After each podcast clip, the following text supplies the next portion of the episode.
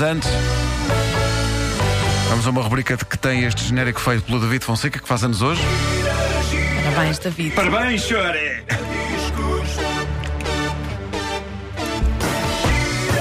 Yeah. Oh.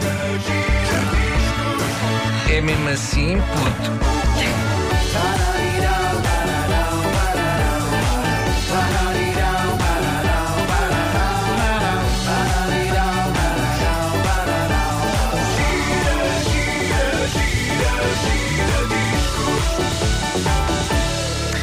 Das capas mais famosas que um disco teve nos anos 80 é a do álbum da banda americana Van Halen, 1984. Quando, quando o título de um disco é um ano, devemos dizer em inglês ou podemos dizer em português? Ah, pode ser em Lança português. Em Pode ser em português. Português, Marco. É, Se for um grupo Se for uma loja, tem o 1984 de Van Halen ou, Pode ser. ou tem o 1984? Como é que te sentes mais confortável? A questão também é Eu essa. nunca me sinto confortável porque estou com um problema nas costas.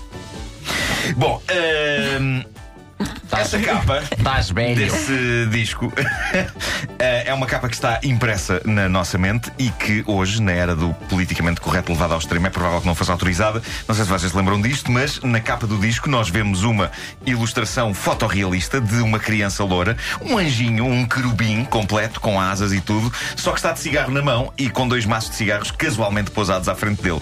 É uma imagem bastante rock and roll e rock and roll era o que os Van Halen faziam desde 1972, mas foi nos anos 80 e neste álbum, neste disco ornamentado com a imagem do anjinho fumador, que eles conseguiram o seu ex libris, o seu super êxito definitivo e uma daquelas canções que se identificam logo desde os primeiros segundos com um dos mais icónicos solos de sintetizador da história. Vamos a isto, dá-lhe aí, Pedro.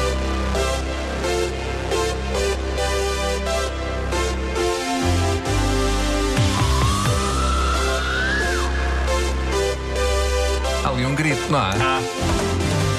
É uma pessoa a cair. Não, foi o Marco de manhã mal das costas. Exato, exatamente, exatamente. Eu devia filmar a posição em que fiquei quando me espreguicei. Porque eu fiquei numa posição e não conseguia sair dela. Mas pronto, esta canção chama-se Jump. É isso, é é deixá-lo ouvir um bocadinho. Trata-se de David Lee Roth. É sim, senhor. É sim, senhor. Esta canção chama-se então Jump, consagrou definitivamente os Van Halen como uma das grandes bandas rock da era. Pela primeira vez na carreira deles, aí estavam os rapazes a escalar a tabela da Billboard até ao primeiro lugar. Seria de pensar que isto eram momentos felizes para a banda, mas a verdade é que Jump marca não só um momento de triunfo, mas também um momento de profunda zaragata. Jump representa o auge das diferenças criativas e de método entre o vocalista, David Lee Roth, e o guitarrista Eddie Van Halen. As coisas não andavam famosas entre os dois egos da banda, mas uma das razões que os separava tinha a ver com uma questão bastante simples. Eddie Van Halen, apesar de mestre na guitarra, achava que, na entrada da banda nos anos 80, a aposta devia estar mais nos teclados, nos sintetizadores. Os sintetizadores é que eram a cena. Já o David Lee Roth e o produtor, Ted Templeman, achavam que não era essa a natureza primordial dos Van Halen, era uma banda de rock e rock são guitarras. Ah, e não é preciso ouvir muito para perceber quem ganhou a discussão. Basta voltarmos ao arranque de Jump. Põe outra vez o arranque do Jump. Guitarras. Realmente. Guitarras, claramente. Pois claro que são guitarras, não é? Atenção. Não, isto é de facto um sintetizador. eh, Ó, Marco, e, Eddie como Van é, e como é que acabou esse braço de ferro? Acabou a pancadaria. Eh, Não houve ninguém que tivesse o discernimento para dizer não faças caso. Mas também se, não se- faças caso. Ah, é pá, Bem. É boa, é boa.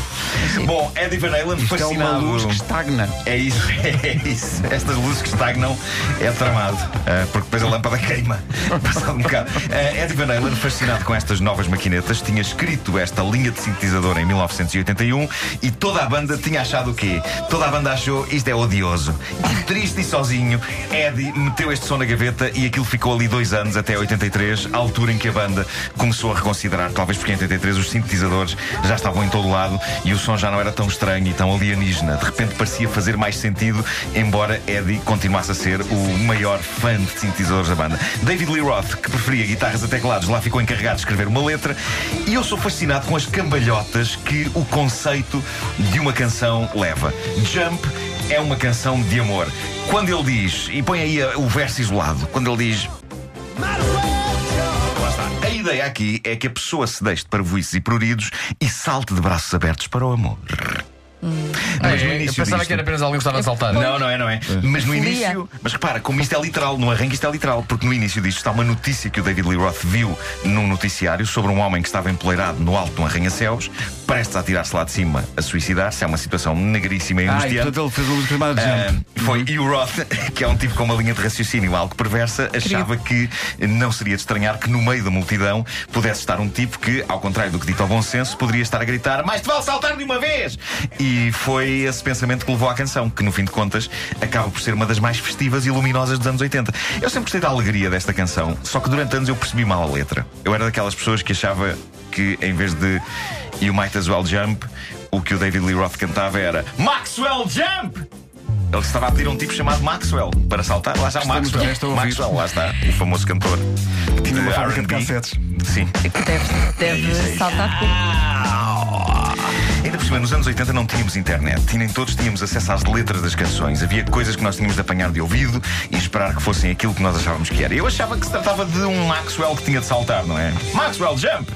Ah, esta canção surge em listas importantes, uma delas é da Rolling Stone, que a considera uma das 500 canções que definiram o rock and roll e definiram também o corte de relações entre o Eddie Van Halen e o vocalista David Lee Roth. Foi o último disco que ele gravou com a banda, o maior êxito deles e a canção que daria razão à visão de Eddie, a de que os anos 80, nos anos 80 o que estava a dar era os sintetizadores. Eh, ele tinha razão, só que o David Lee Roth preferia o rock de outra maneira e foi à vida dele. Dito isto, eu desde que andei a pesquisar para este episódio, que estou com a melodia pá, pá, pá, pá, pá, pá na cabeça. E por isso espero que toda a gente agora esteja também. Porque eu não posso passar por isto sozinho. Mas Espera, essa melodia é o sintetizador desta música. Pá, se tu fizeste- pá, pá, pá, pá, pá. É igual. Uma vida incrível. É incrível. igual. Vida absoluto, não tem o Marco. Não, é, vais dizer que não é assim. Pedro, pá, pá, Ele não está bem. Faz agora sem som. Pá, pá, pá, pá, pá, para, pá, pá, pá, pá. Foi não fez Tem umas que acerta. Sim, há umas a que não lá- maioria, a Pelo maioria. menos é coerente. É A coerente. maioria, sim. não é? Gosto de Vanal. Vocês, vocês deviam dar mais valor, hein? Nós damos de valor, Marco. Pois não, pois não. É um valor diferente. Claro. É o valor que se dá aqui. Tipo, a um brinde do bolo rei por oposição É tapetes. a tapetes. Sim. Mas que tipo de é- tapetes persas? Não, daqueles do chão, da, da entrada das casas. Que são que úteis, chuva alguma- todo lá de fora. Mas tem alguma utilidade, não é? Há uma razão para lá estar. Não, hein? porque tu limpas e vais com os pés molhados lá para dentro, percebes? Depende do Sujas. tapete. É, Depende do tapete. tapete. Há Mas uns tens um tapete de muito- qualidade. Muito absorventezinhos. E também és. Uma Que é uma banda caneca. que, de alguma maneira, Continuamos antecipava já a atualidade porque tinha uma música chamada Panamá.